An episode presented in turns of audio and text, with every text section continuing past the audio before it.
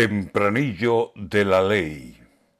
Está Sánchez con la ley como la mujer que quiso que aquel traje le encajara en el cuerpo de su hijo. Seis tallas menos tenía el traje y empezó el lío.